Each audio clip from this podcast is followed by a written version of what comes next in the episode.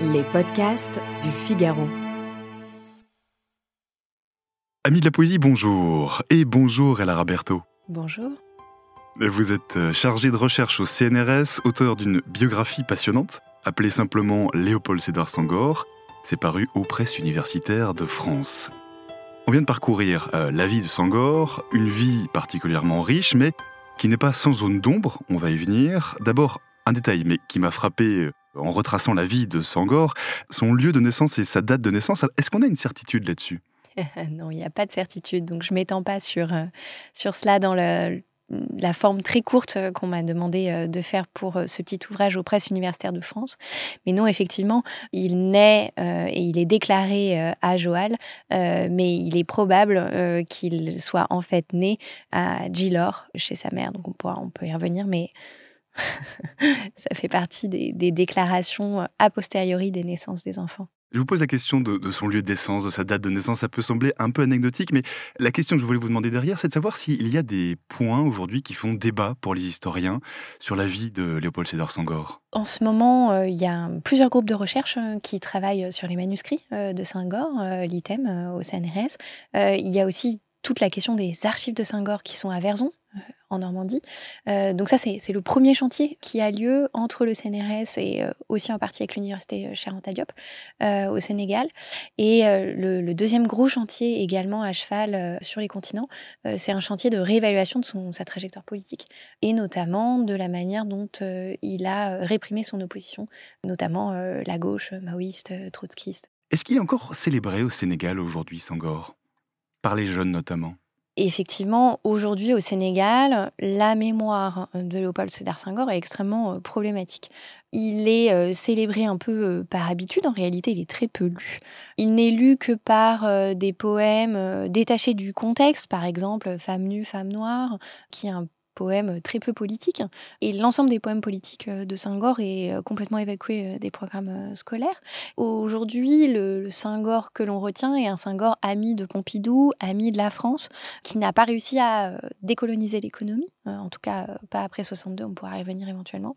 et Etienne Smith, par exemple, ou d'autres ont pu montrer à quel point sur les murs de Dakar aujourd'hui, ce sont d'autres personnes qui sont célébrées, des panafricains ou des anticoloniaux euh, beaucoup plus euh, frontaux comme euh, Thomas Sankara ou Cheikh Hamadou Bamba. Mais Senghor est accusé d'être trop francophile, pas assez anticolonial.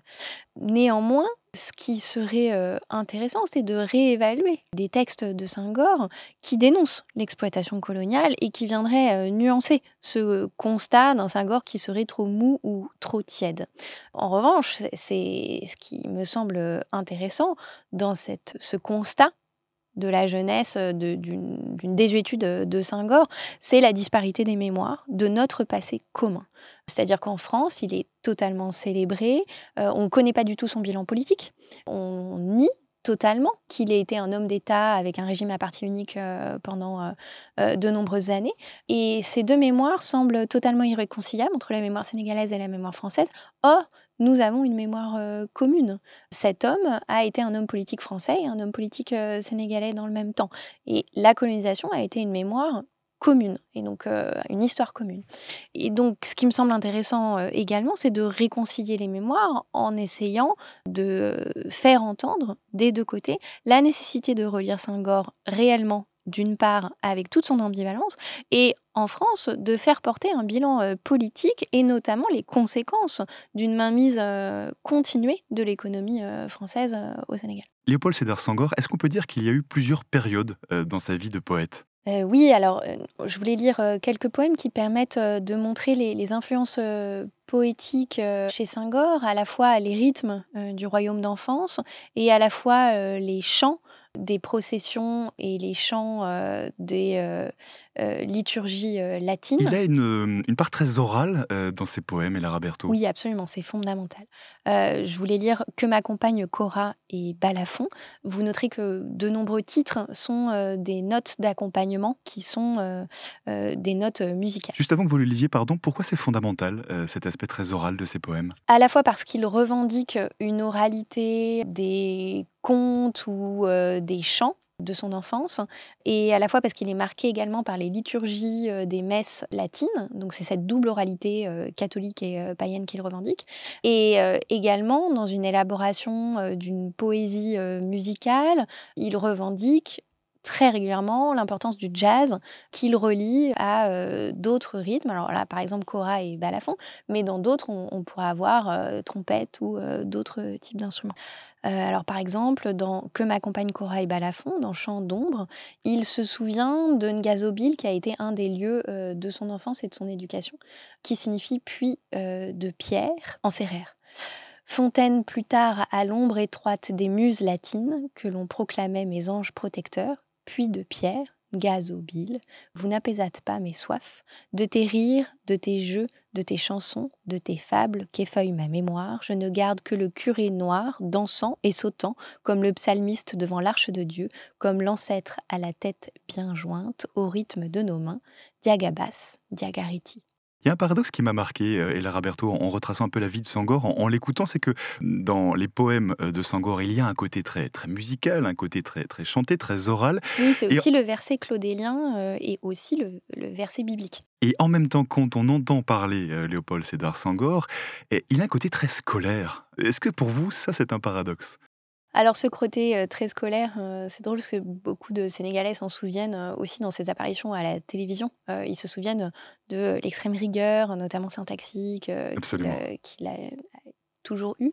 effectivement, sans doute du fait de sa formation, hein, agrégé de grammaire, et se dédiant en fait à la recherche universitaire. Il avait pour projet de faire de la recherche universitaire avant d'avoir été happé par la vie politique. Il revendique hein, cette grande euh, limpidité de la langue et cette euh, syntaxe euh, pure, parfois en redemandant même aux journalistes sénégalais de mieux s'exprimer. beaucoup de gens s'en souviennent au Sénégal.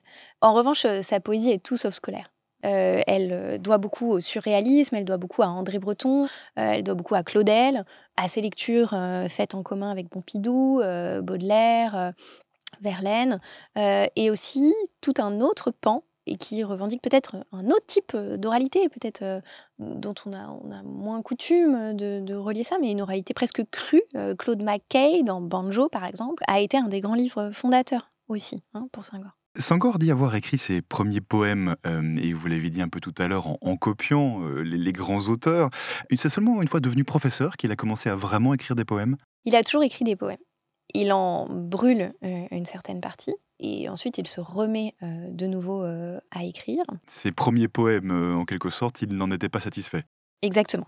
Il cherchait une voix poétique à un moment où Aimé Césaire, dans le même temps, expérimente une, rupture euh, psychologique euh, forte hein, qui donne lieu à Cahier d'un retour au pays natal. Il, dit que l'écriture est un moyen de jeter un pont sur l'abîme. Senghor euh, expérimente très fort cette rupture épistémologique, psychologique. voilà. Et donc, pour chercher sa voix poétique, en essayant de faire un lien entre un attachement très fort au royaume d'enfance, un attachement très fort à sa culture de Joal, hein, et la culture européenne qu'il découvre en habitant Paris et en étant dans le quartier latin, cet abîme de deux cultures, de deux mondes, qui est aussi un abîme de l'expérience coloniale, hein, d'oppression des corps, il trouve un pont poétique dans un autre type d'écriture qui est au-delà de la copie des maîtres. Et donc il a besoin de brûler ses premiers textes, effectivement, euh, pour trouver ce pont euh, sur l'abîme et ne pas se perdre. Ces poèmes écrits durant la Deuxième Guerre mondiale, euh, je pense à Chant d'ombre notamment, sont quasiment des récits, en tout cas c'est l'impression que, que, ça m'en a donné. À l'inverse, vers la fin de sa vie, et notamment quand il est au pouvoir au Sénégal, ces poèmes sont plus allusifs, moins explicites. Et là, Roberto, est-ce qu'on peut distinguer plusieurs périodes dans sa vie de poète? Oui, effectivement, dans Chant d'ombre et Aussi noir, on sent un engagement militant euh, très fort. Euh, notamment, il y a le poème liminaire d'Austin Noir au tirailleur sénégalais, qui est un poème magnifique, euh, très engagé également. et ensuite, effectivement, à partir de 1960, il est accaparé par la politique et ses poésies sont des arrachements au temps politique. Donc il écrit à sa femme, Colette, il écrit des, poésies qui sont souvent des, lamentations hein, pour la mort des amis. Je pense à la, mort de Pompidou, qui est un poème magnifique, un poème également pour la mort de, son, de son fils. Les élégies sont plus des moments de recueillement marqués par le deuil, marqués par la douleur de la perte soit des amis, soit des parents. donc l'élégie pour son fils, hein, l'élégie pour Philippe Maguilin-Singor, pour orchestre de jazz et chœur polyphonique, est un moment très poignant où il renonce à sa foi temporairement dans un geste de refus euh, de Dieu au moment où euh, il découvre euh, que, son fils est mort. Et un autre texte d'une grande vigueur politique également pour la mort de Martin Luther King, Élégie pour Martin Luther King pour orchestre de, jazz dans les élégies majeures. Ce poème également est, il me semble, très important dans un moment où il renonce cette fois à la langue française. vous, diriez, Roberto, que, que les poèmes de Sangor sont et, sont restés politiques tout au long de sa vie, mais peut-être de moins en moins explicites, de plus en plus personnels. Est-ce qu'on pourrait dire ça? De plus en plus personnels, euh, oui. Ces élégies, en tout cas, sont, des fragments d'intimité euh, pure. Euh, alors, l'hermétisme de, de Saint-Gor que vous posez euh, sur la table sont des causes euh, du, fait qu'il est peu lu euh, aujourd'hui. Il me semble que la meilleure édition pour ça, c'est les éditions du CNRS qu'on fait dans un format assez énorme et imposant, mais en fait qui coûte que 30 euros. Donc, un petit peu de publicité. un petit peu de publicité pour les éditions du CNRS. mais en, quoi est-ce qu'il permet tellement de pénétrer la pensée parce qu'en fait, c'est de la poésie avec des notes. Et euh, Saint-Gor réfléchit à l'endroit où il est, donc avec les lieux de son enfance, donc dans une topologie euh, vraiment de son royaume d'enfance. Avec euh, donc il faut connaître le, Sénégal de, là où il est. Il faut connaître toutes les références latines et grecques qui lui sont tout à fait euh, un univers euh, familier. C'est pas du tout la préciosité. Il pense dans l'étymologie des mots euh, de la langue française. Et puis parfois aussi dans les lieux où son activité diplomatique le mène. Par exemple, l'élégie pour Pompidou, bah, il se trouve en Chine. Et donc, il y a des passages très précis des villages qu'il traverse en Chine. Donc ça, les notes vous y donnent accès. Et d'un seul coup, des univers poétiques surgissent. Donc il faut avoir du contexte pour pouvoir comprendre ces poèmes. Absolument. et il ne pense pas du tout être précieux. C'est son univers intellectuel qu'il remet en mouvement, qu'il resémantise et où un souvenir d'un lieu chinois peut lui faire penser à un mot latin qui lui fait penser à un lieu sérère.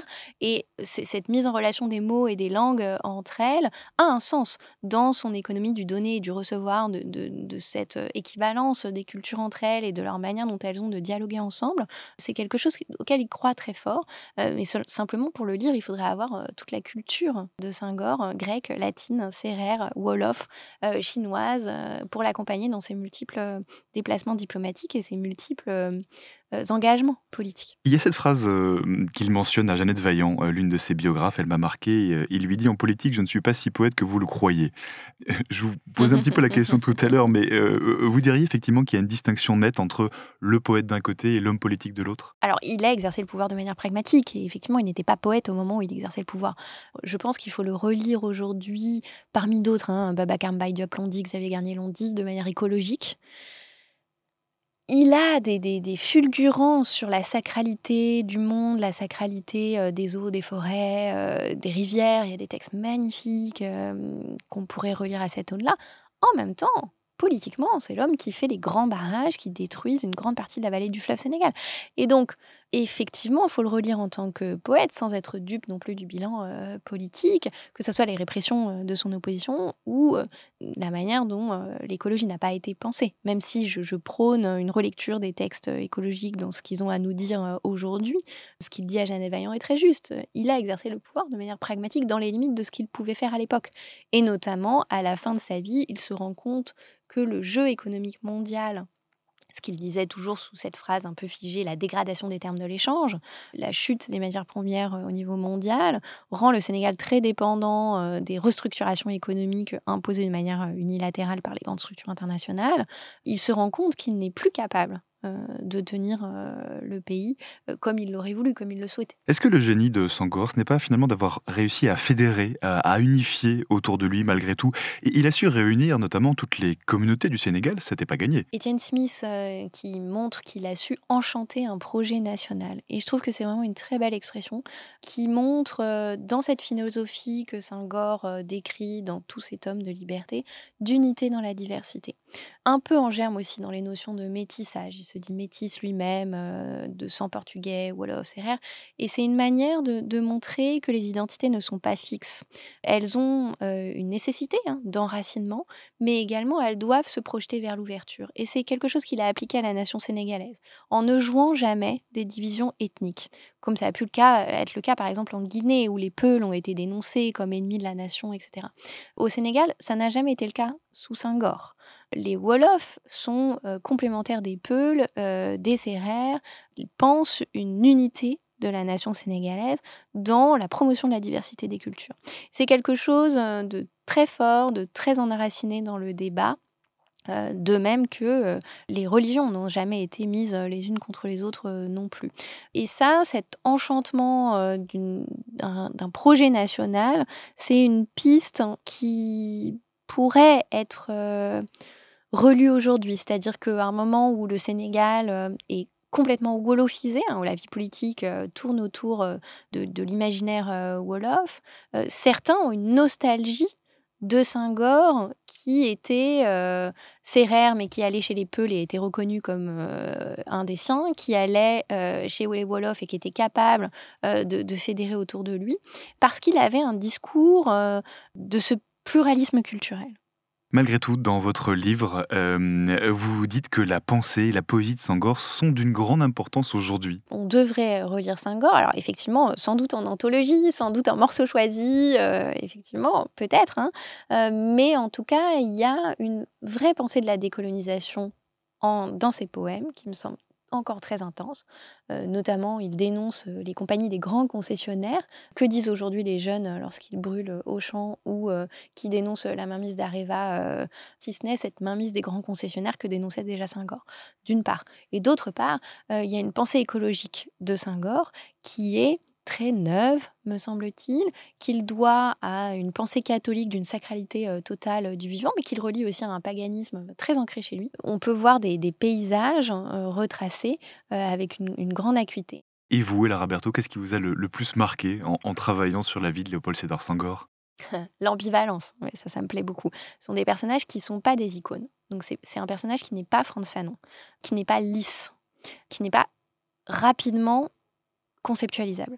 C'est euh, un homme qui est plein d'ambivalence, plein d'ambiguïté, qui dit la complexité d'une époque. C'est un sujet qui doit lutter au sein de l'Empire pour euh, montrer sa légitimité. C'est ensuite un homme d'État qui est tiraillé entre euh, sa carrière politique et sa carrière poétique.